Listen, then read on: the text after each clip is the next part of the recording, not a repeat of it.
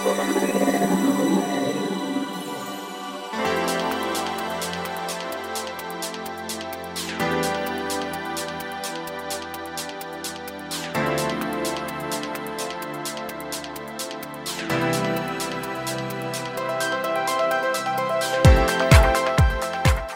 んにちはゆきです。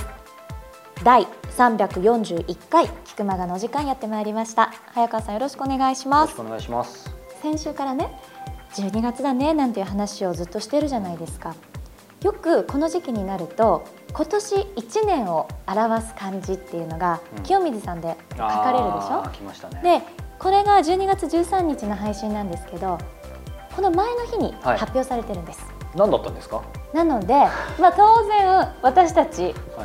それより前に収録してるので何だと思いますかっていうのをはい。ちょっとここであ当てさせません、まあ、それか逆にね、うん。あのーご自分の中でほらこの字が今年のなんかこう世の中表してるんじゃないかなって思うようなものがあれば結構こう言われると難しいんですよね、振り返るのって。うんゆきちゃんは？私はね自分でこのお題を持ってきたからもう決めてきてるの、じゃあ早川さんにお時間を差し上げたいので、エンディングまで考えておいてください、もうこれをお聞きの皆さんはもう分かっちゃってると思うんだけれどもね。ね。うん。そうだいもうそうね毎年一文字。去年は覚えてます？去年はね和だったの。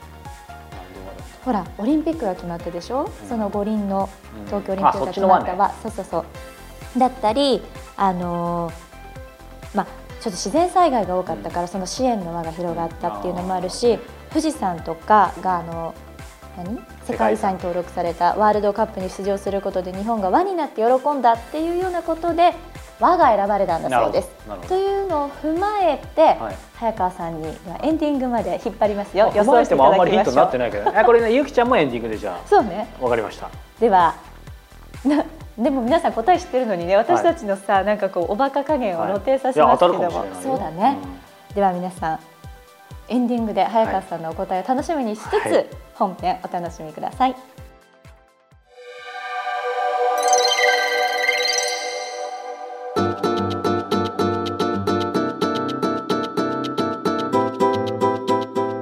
それでは今月の菊間がインタビューです。今月は中島浩二さん。はい。株式会社ベアフット代表取締役でありサンフレッチェのはい。サッカー選手でもあったという中島さんにインタビューをされてらっしゃるということなんですけど今週が第2回ですね。そうですね。あの、まあ、インタビュー本編は置いておいて、はい。なんか今ふと思ったのはあのやっぱりその成功する人とか何か活躍する人とか、まあい、あとこういうアスリートの世界もっと彼はそうですけどそういう世界って必ずやっぱり支えてる人がいるなっていうふうに思っていてでやっぱり中でも僕が彼と話してる感じはやっぱり奥様の話あの実は英会話にも奥様お見えになったことがあって。えー、ご夫婦で、言っていいでしょうまあ、うん、あの そう。ですごくあの気さくな方でえあのほんわかした方ですごく素敵な方なんですけど実際後から中島さんから聞いてすごい納得したのがなんかその出会った頃に中島さん仙台で J リーグの仙台でプレーしてた時に、もう本当に仙台を、まあ、解雇うんされてもう試合も出なくてもう辞めるっていう時に、うん。まあ、そのちょっと前に奥様と奥様は仙台の方で知り合ってたらしいんだけど。ね。あのサッカーを全く知らなくてなんか職業何って言われた時 これ本編でも言ってるかもしれないんだけどなんかプロサッカー選手って言ったら「えな何やってんの?」みたいな。そそそのくらいその分かんない。J リーガーって。あー。逆にいいいいなんかお男的にはくすぐられるんだけど。なるほどね。で中島さんはでもね奥様になる人がもうこれからなんだろうな、えーもう J リーガークビになっちゃったらさ見せられないじゃん。あそっか、うん。っていう時しかもサッカープレーヤーが何とたるとはとは分かってないから、うんでもなんかそこで奮起して結局別のチームに移ってそこから活躍してで気づけばねもうそれかなり若い時だったらしいんだけど去年までプレーされてたんで17年ぐらいかな。むしろ長く続けた人だよね。数年でほとんどの人 J リーガーってやっぱりもう引退しちゃうからさそういやだから本当にやっぱりねこの人にこの人ありじゃないけどさっていうのはちょっと思ったんだけどここでゆきちゃんが油断してるところでちょっと聞きたいんだけど、夫婦ってさ、うん。結構この中島さん夫婦を見てても素敵な夫婦って結構その逆だったりするタイプが、ね。うん。あのご両親とかどう？うーん性格的には逆ですけどまあでも当然共通項もあるのね。まあ、共通項あるんだけど例えば性格って、まあ、言える範囲でどんな逆なんだろう？うーんときっちりとマイペースとか？ああきっちりはお父さん？母ですね。あそうなんだ。そうですそうです。へうん。いろんな形はありますよね。逆に似てるようなご夫婦もいらっしゃればだし、ーだからなんかやっぱりこうお互い補い合っていくのが夫婦なんだなっていうなんかじじくさいことを言ってしまいましたが。はいそんな感じで聞いていただければと思います。さあそれでは中島浩二さんのインタビュー第2回お楽しみください今まであの大体何かのイベント関係ってあのサッカーだったらサッカートークショー野球だったら野球トークショーとか、まあ、カテゴリーが分かれててそれだけでボンボン打ち出してたのをこの間少しカープのトレーナーだった鈴川さんとはい。僕とであの中ピー祭りという広島のあの体育のお祭りみたいなところで一緒にコラボさせてもらって出たことがあって。だからまあ本当に僕らの会社の強みって、はい。い、ろんなところにあの行けるとこだと思うんですよ、うん。ほんでどっかに属してるわけでもないし、うん。どっかに偏ってるわけでもないのでだからそういうなんだろうジャンルの壁を壊して、で広島にはすごいね多様なスポーツの文化もありますしいろいろななんか強みもあるんでそういうのをなんかみんなの橋渡し的になり、なおかつそれがあのつまんない形決まったようなつまんないものではなく、面白くなっていければいいんかなっていう、そのまあ本当に橋になりたいですね、架け橋にうちは、うん、それができるところだと思う思うんですよ、うん。なんか今お話伺っててまさにまあ中島さんご自身もそうなのかなと思うんですけどなんかいい意味でこの絶対こうあらねばならないとか、うん。なんかそういうのがないフラットなはいそうですね。感じを受けるんですよね、なんかそれはその社名のベアフットとかもなんかそういうの込められてるんですか？あベアフットっていうのはまあ熊の足ではなく、はい。サンフレッチェにいたんでまあそう思われる方も多いですけど、裸足っていうことでうん、裸足にはやっぱり人間の原点ですし あとはあの僕も奥も足で稼いできた。奥も一緒にやってる奥も陸上報徳学園とかで陸上やってたんで結構あのしっかりやってたんで2人とも足で稼いできたっていうことプラス、うん。まあ裸足にはやっぱり革靴履いたら、はい。まあ、ピッとするしスニーカーだったらアクティブだし、サンダルとかだったらリラックスしてとか、うんまあいろんな履くものとか組み合わさることによってうん。いろんな風に変化できるなっていうのがはい。いかなっていうので、まあ、自分たちで考えたんじゃないですけどね。あそうなんですか？これも聞いちゃいますよ。はい。これは聞いちゃいますよそう言われたら。はい IC4 杉さんに。はい杉さんが「ベアフットっはい。てどう?」みたいなの言ってだから意味とか、あのーいろんなものを後付けでどんどん考えて、あこれもいいじゃんってなって、でまあ語呂もいいっていうことでベアフットに決まったんですけどあそうなんですか。今これ聞いてる方ね、はい。そうあ IC 本山って言いましたけど実はこの番組上垣さんも出てくださってるの上垣さんのイラストレーター上垣さんの会社ですね。そうです。そこの参謀。まあ夫婦みたいな2人ですけどね。あそこからなんですか。そこからそうです。そこでそこにもすごくあの、まあ、会社立ち上げるに至ってはお世話になってて。うん。もともとだから上垣さんなんかがあの焚きつけた方なんで。あそうなんですかあのもう奥君と中地もう会社やっちゃえばみたいな。そこからです。一番最初は。あそうなんですか。そこからって言いましたけどもうちょっと戻ると本当にそういう意味できっかけはどこ？ときっかけは震災の時に東日本。はい。震災の時にチャリティーの活動をうん。こっち広島でやった時に、まああのサンフレッチェの今選手高木洋次郎ははい。福島の出身で、で僕も仙台に高校から行っててうん嫁さんもあの仙台の人で、はい。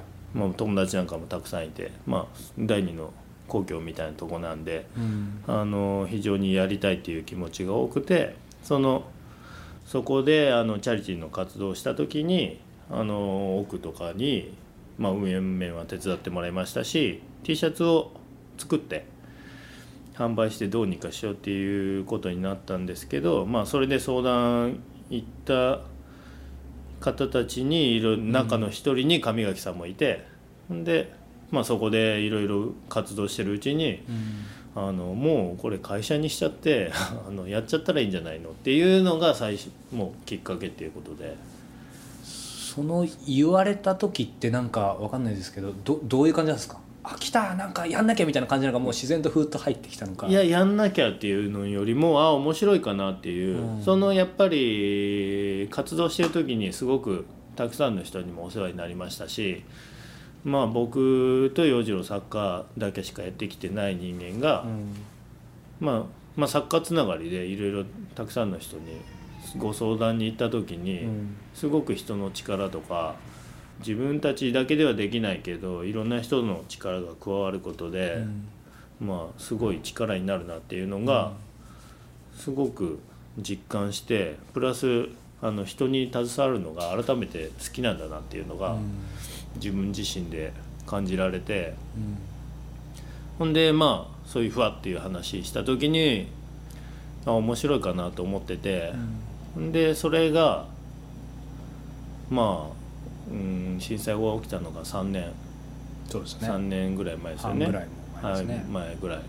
であの会社作ろうと思ったのが、まあ、今より1年ぐらい前なんで2年後ぐらいか、2年後ぐらいになってもあのずっとなんかちょこちょこちょこちょこ言ってきてて上脇さんとかが。やっぱりそれってなんかそれぐらいの人たちがまあ上脇さんなんかもその世界ですごく成功してる人だし、すしそういう人たちが思いつきじゃなくて。あのずっと話してくれるのって面白いんじゃないかなと思って、それだけ経験がある人たちがそう言われるってことは、うん、なんかいけるんじゃないかなっていうのがなんとなくあって、そういうのも後押しになり、あのやるに至ったんですけど、だからもう本当にまあいい出来事ではなかったですけど、うんあの震災っていうのは、はい。でもすごく、まあ、そういう何かが起こった時って、やっぱりみんな極限になったりとかしなきゃいけないっていう使命感が出た時って、はい。ねあの人の力って結構やっぱりすごいものがあるなっていうのがはい。あって、まあ、広島なんかも本当にね戦争のああいうところからうん。ね、もう何もないところからまたね戻ってきてますしはい。自然プラス人間ってすごいなと思って。自然人間もすごい復興力すごいですけど、自然って壊す力もめちゃめちゃすごいですけど、うん。ちょっとあの僕最近あの自転車で来ることがあって、はい。川沿いとか来るんですけど、もう本当に広島の土砂災害あったすぐとかなんかもうすんごいありさまだったのにやっぱり何週間かしたら、いつものようななんかせせらぎじゃないですけど、うん。本当にゆ豊かな感じに戻ってたりするのを見ると、壊す力もすごいけど直す力もすごいなと思って、そういうのをなんかずっと繰り返しやってきたんだろうなと思って、まあ、生きてる限りはねみんな絶対あの何回も失敗もするしまあでも生きてる人たちの使命としてはやっぱりね、うん次に向かっていかなきゃいけないので、うんそうですね、今ねそのちょうど震災の時をきっかけにっていうのは一つのターニングポイントだったのかなと思ったんですけど、とするとこれ僕当然プロサッカー選手じゃないんで分かんないですけどうっすらとその現役引退をいろいろ考えてる人もいれば、まあ、結構きっちり考えてる人とかうん。いろんな人いると思うんですけど中島さんどういう感じだったんですか？全然考えてないですね。あそうなんですか？あのー本当にサッカー以外のことをやりたいっていうのは指導者以外のことはやりたいっていうのはずっと思ってましたけど指導者以外？指導者以外ですね。結構意外ですねそれも。いやだから、あのー指導者になるとそのまんまサッカーしか知らない世界で生きていくんだろうなと思って、うん。同じ業界の中じゃないですか。うんうん。だから最初に言ったようにアルバイトもしたこともないっていうので本当に違うことをやりたかったですよ。もしサンフレッチェさんにあの言われたとしても現場ではなく俺会社の方に入りたい方だったんで。コーチとかじゃなくて。コーチとかではなく。うん。だから全然考えてなかったですし、うん。あとはまあうん。みんな怖いと思うんですよ。うん。今のことがずっと続くわけではないしでも本当に社会に出てからもその時の延長でしかないんだなと思って、結局はあの人に接することだったり、まあサッカーだってそのゲームの中で出るためにうん。自分で工夫して努力してうん。やることも社会に出ても一緒ですし、うん。社会で成功するためにうん。工夫して努力する。ね。だからむしろサッカー選手の方なんかの方が何か成し遂げた人なんで根性だけはうん。あると思うんでそこにまああのプライドだったり、うん。いろんなことがあってあの踏み込めないという人はこけちゃいますでしょうけど、うん。でもなんかその次に向かって自分がやるんだってしっかりそれさえあれば、あの今サッカーのサッカー選手たちにはそれをしっかり頑張ってればうん。引退してからもう大丈夫だよっていうのは言いたいなと思って。うん。プラスやっぱりあとは視野を広げてほしいなと思ってうん。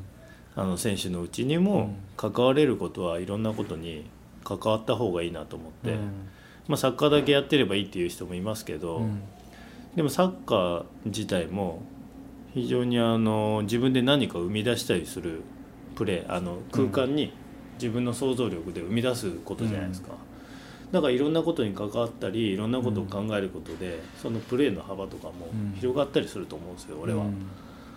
だからもうあの1点だけそれだけ究極にやってればいいっていう、まあ陸上とかだねタイムを何秒縮めるとかそういうことだったらもう本当にそこを突き詰めてやればいいと思いますけど、サッカーって結構特殊な競技だと思うんですよ。うん。あの野球とかだったら一人一人打率がついて、はいはいほんでまあバスケとかだって、まあ、スコアパスカットが何本とかあのテニスだったら点が入ってとかあの陸上だったら秒何秒記録が出てとかだけど、サッカーはあの監督がこの選手いいとか周りがこの選手は代表ぐらいだとか、うん。そういうことで採点競技だと思うんですよ。ある種。はい。ここではダメだけど、うん。こっちではすごい評価されるとか自分ではいいと思ってるけどでもあの人に認められないとうん。使ってもらえないっていうことではちょっと特殊だなと思って。はい。他のスポーツだったら数字をきっちり出せばそうか出れたり上がれたりするわけですけど、まあ、サッカーなんかはうん。本当にまあフォワードなんかは絶対点でもいけるでしょうけど、他のもうほとんどのポジションはうん。あの数字よりもあの周りの評価だと思う。そうですよね。そういう視点とか気づきっていうのはなんて言うんだろうな。自然と気づいてったもんなのかもともとやっぱりそれこそポジション柄とか関係あるのかなんか視野が広かったのかもしくは先輩がなんかそういう兄弟兄弟的に2番目なんで。あそうなんですね。えそれは真ん中？真ん中ですね。あ。あのちょっと客観的に見てる部分があるかもしれないですね、まあ自分が自分がっていうよりは、はい。やっぱり周りがうまく回ってその中で自分が楽しければいいなっていう感じなんで、まあいろいろ成功の仕方もあると思うんですけど、はい僕の部分の成功はあの周り自分に携わってる周りの人たちも一緒に「よかったね」ってなれるのが、あの楽しかったねとかよかったねとかいうのが成功だと思ってて。あの何かをね成し遂げた時とかにやっぱり一人だけだったらうん。すごい寂しいし、うん。あの人って誰かに喋りたいじゃないですか、うん。ほんでその喋った自分の好きなこととかを「よかったね」とか言ってもらいたいもんじゃないですか。だからそのためにはあの、ね、自分がちゃんとした、ね、人にちゃんとした人間というか、人に嫌われるような人間では、あの結局何かを成し遂げても意味ないなと思ってて、うん。うん。僕が多分ポジティブだったりはいあのフラットで入れるのはそれでもいいねって言ってくれる人たちが、うん。多分周りにたくさんいるからだと思うんですよ。うん。だから「いいね」欲しいじゃないですか、はい。Facebook とかで Facebook もでね。はい。だからそこが全てだと思うんですよね、うん。あの成功って。うん。どんだけ本当にいいねって思ってくれるし。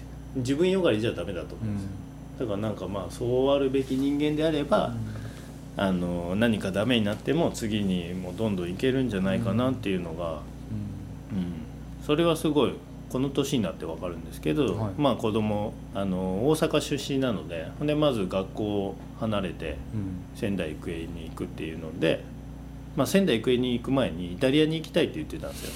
みたいですね。そうなんですよ。イタリアあのその時 J リーグがなかったので、はい。あのセリエ A のがワウワウで放送されてたのでそれに憧れて、はいはい。もうプロになるんだったらイタリアに行くしかないっていうので、はい。もうそこを目指したんですよ。もう高校行かんと。親に。で親すごいでも、はいまあ好きなことやらしてやりたいし、っていうのですごい調べてくれたんですけど、はい。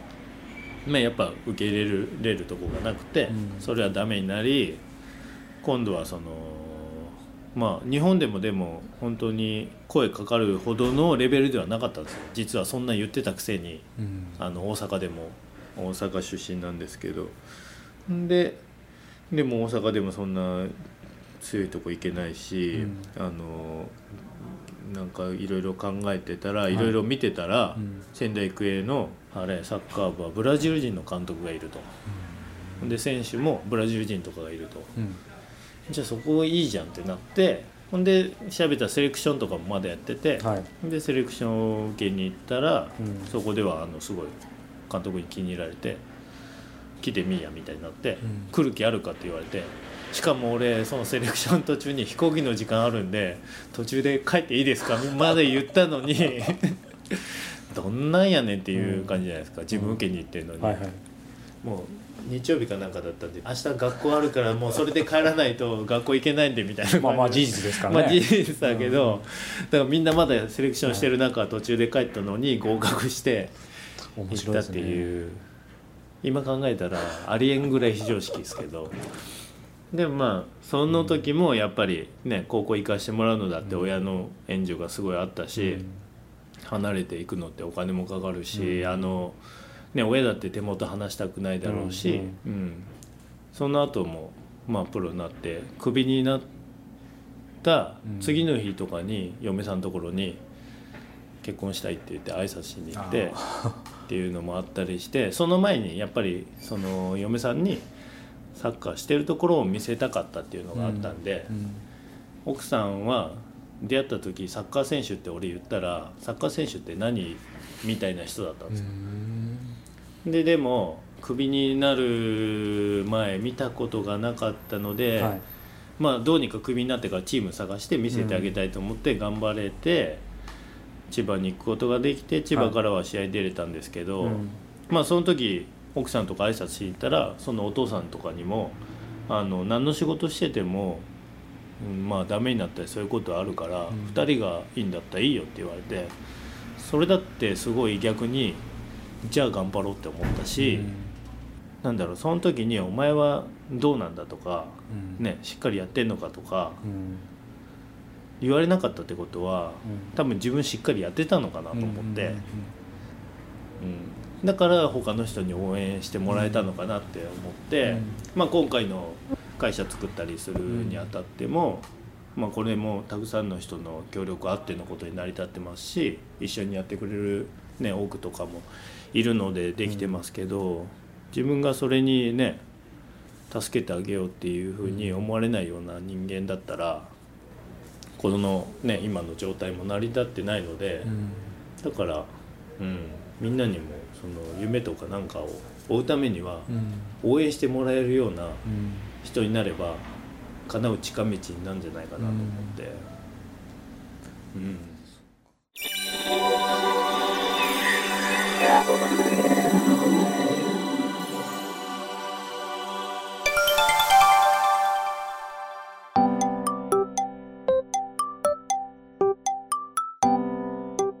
続きまして教えて早川さんのコーナーです。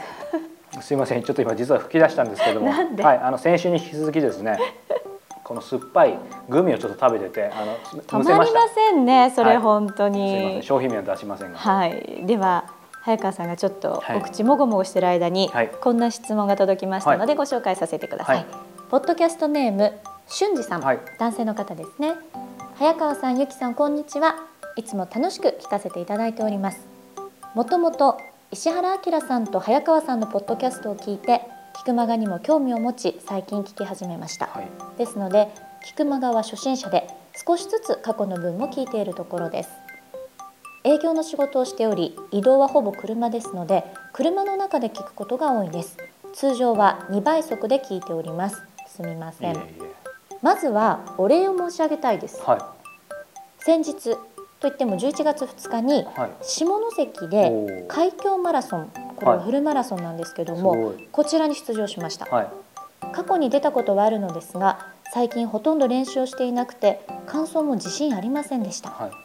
しかし10キロ過ぎから最初はちょっとランナーが多く危ないのでうん。その10キロ過ぎあたりからキクマガを通常速度で聞き始め倍速じゃないんだ。そう。40キロまで聞くことで心が折れずに無事完走できました。ね途中辛い時もお二人の話で癒されました。もしキクマガを聞いていなければ心が折れ途中でリタイアしていたかもしれません。ありがとうございました。ねもう質問いいんじゃないかなと思っちゃって、これだけでもいやいやまあ十これ分です。ね聞 聞いてる方もいるからさあそこで質問です。やはり普段の継続が大事かと思いますが早川さんは継続するときに何か工夫していることがありますか？習慣化するとか仕組み化するとか頭では分かっているのですがなかなか継続できないことがあります。何か継続することで意識していることがあれば教えてください。また途中でずっと続いていたことが中断されてしまった時にどう再開のモチベーションを上げているか教えてください。よろしくお願いいたします。はい。まあでもこの方はもう走り切ってるからね。すごいですよ。すごいよね。私たちなんかただおしゃべりしてるだけなのに。いやいやなんてこと言うんですか。癒しと言っていただいて。今喋ってる時だけこうねリラックスしてこのグミ食べてるだけだけどそうですよ。でもそんなメンタルが強そううなん。俊二さんでもやっぱり継続は難しいというか逆にだから身に染みてわかるのかもしれないですね。うんうんうんうんそんなとこで早川さんはい何か継続することで意識していることってありますか？そうですね。あのまあ継続とね言ってもこの方言ってるようにその継続そもそもするコツと,、うん。えー、と中断した後に再開する、はい。どうするかってあると思うんだけどまずシンプルなところでうん。継続だけに絞って言うと、はい。やっぱり当たり前だけど先にスケジュールを埋めておく。あ前々から何度も言ってると思うんだけど俺毎週金曜日にそのいろんなことを考える時間とかっていうのを最初から4時間ぐらい入れてんのよ。そういうのって普通じゃないよ普。通じゃないてか普通はできないじゃないまずあまあね。そう環境的にね、うんできる人ばっかりじゃないので、でも逆にこう自由に自分の時間を使えるからこそその4時間やろうっていうのを逆に埋めない人もいると思うんですよ。あそれもいいんじゃない？いやいやあのね埋められない人だから時間はあるけども、そこにこうまあいっかなんか時間があった時にやろうみたいな、あーやんだからやれてもやんない人そうそうそうそうそういうこと。今ね、うん。これちょっとああえて反論というか、ええ。さらに噛みつくけど、うん。あのこれ言うとさ俺今起業してるから自由だからできるんでしょっていう人いると思うし、まあゆきちゃんもそれに近いことを今言ったと思うけど、そうそうじゃないのよ。これ時間がない人こそ絶対やるべき。べきっつっちゃいけないなこれ。先月の工藤瑞希さんから押し付けないと。やった方がいいですよ 今は確かに金曜4時間取れるけど、ええ別にそうじゃなくて俺会社を辞める前から、やっぱりそれは意識多少してたところがあってそれ別にさうん。5分でもいいのよ。10分でも。うん。5分はあるでしょうっていう、まあね、うん、で少なくとも5分作る努力はした方がいいと思うし、それを毎朝5分でもいいしさそういうものをやっぱり設けるっていうのが、まあ、まあ今はその全体を振り返る時間の話にちょっと飛んじゃったけど、うん。とにかくどんなことでもいいんだけど自分が大事だなと思ったらやっぱ先にスケジュール組んでおかないとさそうでなくてもやっぱそれも崩れることあるじゃん。そうですね。でも組まなかったらないから。そうだね、うん。だからまずそれが一つかな。あとはもう一個これも結構シンプルなんだけど俺今ずっと英語の勉強なんかもしてるけど、うん。後戻りできないところまでそのコストをかけるコストっていうのは？例えば時間もお金も。あまあ、時間なんか逆に継続しないと確かにかけられないとこあると思うんだけど、うん。お金をかける。例えば英語の勉強なんかもさ俺も人間だからさ、やっぱり正直安く済ませたいとかあるわけよ、うんだけどやっぱり無料だったりさ安くっていうと人間ってやっぱりそれに甘えちゃうけどさやっぱり英語例えば勉強すると思いっきりその無駄にかける必要はないけどなんか例えばこのレッスンでプライベートでこうだったらみたいなのって高いじゃん。でね。もそれにやっぱあえてギリギリのところまでそれで生活できなくなっちゃまずいけどさ、まあね。でももうこれは元を取らないとっていうある意味。根性になるように。まあ、まあこれ聞くとストイックに感じるかもしれないけどやっぱりさあるじゃんそういう本気度というか。そこに追い込んじゃうと。うん。でそれやっていけば続くしでそれ続ければ続けるほどそこにかけた時間とコストお金っていうことを考えるとあの続くよ。そうね、うんっていうのが2つ。うんで、まあ、ちょっと、えーまあ、さっき再開するにはどうしたらいいかってあるじゃん。でまあそれ継続再開共通なんだけど一つはあのそもそもさそのみんな例えばまあさっき英語出たからさゆきちゃんなんかも勉強してたか分かるだろうけどなんだろうめちゃめちゃ忙しくてできない時とかあるじゃん。うんでその時に別に俺個人的には無理してやる必要ないなと思っていてうんあともしくはその絶対できない時はもう再開を無理してしなくてもいいかなと思ってそもそものとこね。例えばその再開したらもうなんか死ぬほど忙しくて徹夜してる時にさ今日のノルマでこれできなかったみたいになったらさ倒れるじゃん、ね。当たり前っちゃ当たり前だけど、うん。でも俺は結構それをやって倒れたことがあるから分かるんだけど。だからそもそもどう転んでも再開できない状況の時は無理して再開する必要ないんじゃないか、そもそも再開する必要があるのかみたいなことを考えてもいいんじゃないかな。っていうのが一つ。はい。あとはその上でじゃあある程度心身安定したところでやっぱり初めて再開できるとか余裕がさ別に出てきてからでいいと思うんだよね。ねまあその内容にもよると思うけど、ただ絶対って多分この方タイプ俺と結構一緒かなとこういう質問する時点で、うんそんなにそのメリハリだと思うんだよね。ずーっと24時間360日ストイックは不可能だからそれでね壊れちゃったら意味がないからだからそこで初めてそのある程度余裕出た時にでもさ再開ってやっぱ難しいんだよね。だと思います一回やめちゃうと現実問題、うんその時にでもじゃあなんでそのことそもそもやろうかと思ったっていうのをやっぱり考えてほしいの5分でもいいから。でその上で十分腑に落ちたら再開できると思うんだよ。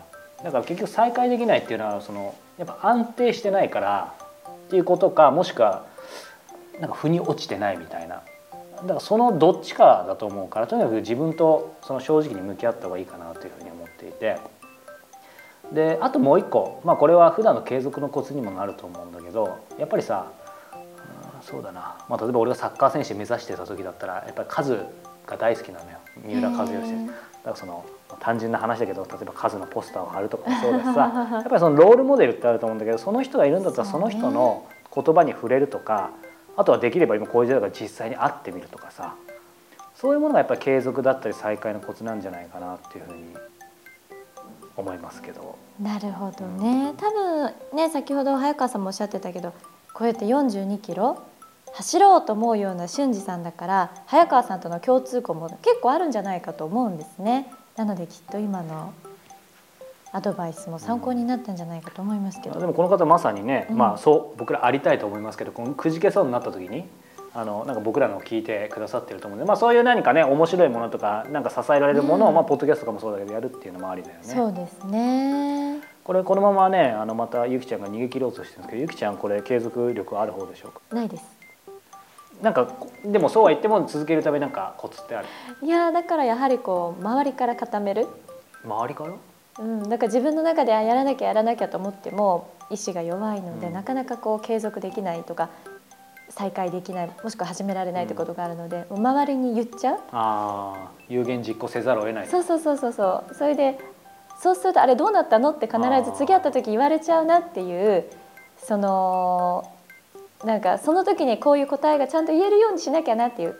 果たしてこれが正しいかどうかわかんないけど私は多分そうじゃないと、多分ね意志が弱いからダメなんだいやすごいいいいい参考に一番ひょっとしたら今日参考になったかもしれませんが。いやいやいやいや。はい。そんなことないですけど俊二さんそれではこれからもぜひ菊間が聞いていただければ嬉しいなと思います。どうぞ早川さんのアドバイス参考になさってみてください。さあこの番組では本日の俊二さんのようにですねたくさんの質問お待ちしております。菊間がのトップページに入っていただきまして右上に質問フォーム質問フォームのバナーがございますこちらから質問どんどんお待ちしていますのでよろしくお願いいたします。そして質問が採用された方には早川さんからささやかな素敵なプレゼントがありますのでそちらもお楽しみになさっていてください、さあそして早川さんのべやってらっしゃる他の番組でもね。そうですね。はい、戦争の記憶っていうですね、あのー戦争体験をされた方の、えー戦争体験の証言を今まで、えーいろんな方にインタビューして聞いています。で、それをポッドキャストという形を借りて国内外に配信しているっていうことをずっとやってるんですけども、やっぱりあのこの番組でも何度も言ってるんですけど、体験者の方ってどんどん少なくなっていくので、その方の声をまあきちんと残して世に伝えていこうと思っています。であの実際皆さんの身の回りにも戦争の時代生きていた方、まあ、おじいちゃんおばあちゃんかもしれないです近所のおじいちゃんおばあちゃんかもしれないんだけどいると思うのであのぜひねこの方の話聞いてみたらどうだろうって方がいたら、えーキクタスのホームページトップページに「戦争の記憶」というバナーがありますのでそちら入っていただいた中に「証言者募集」という記事があるのでそちらからあの声を寄せていただけると嬉しいなと思ってます。ということでこちらの方も合わせて皆様ご協力いただければと思います。さあエンディングでお別れの挨拶しようと思ったら忘れてましたよ。オープニングの。あ俺も忘れてた。ほら考えますか？か今年はどなんで？う動くそれ早川さん的にじゃなくて？個人的にもそうだし、うん。まあ、やっぱりあれじゃない、まあ、あんまりポジティブなことじゃないけどね。あのなんかいろいろ噴火したりとかああそうね。災害があったりとかする、うん。やっぱりねかなかなか悲しいことだけど、まあ、去年もそうだったけどそさね。やっぱり天変地異が増えてきたよね。確かに確かにね。ただまあそれもポジティブにポジティブっていうのは難しいかもしれないけどやっぱりでも何かが動けば、まあ、自分も動くかもしれないしいろんな環境も変わると思うのでまあ今年は僕個人的にもそうですけど、まあ、こう海外出たりとかそうだね。ねだからどうかなっていうふうには思ってますけどゆきちゃんはどうでしょうか？私はねこれ当てにきますよ。本気で？本気で、はい。本気で考えてきた、はい。雪だと思う。ゆきちゃんだけに。だしやっぱり穴雪でしょ？あほんあそっちの雪ね。そうよ。私はあの残念ながら漢字は2文字なんでね。あそうですね。それとあとやっぱり振り返るとすごく雪が多かったんですよ今年。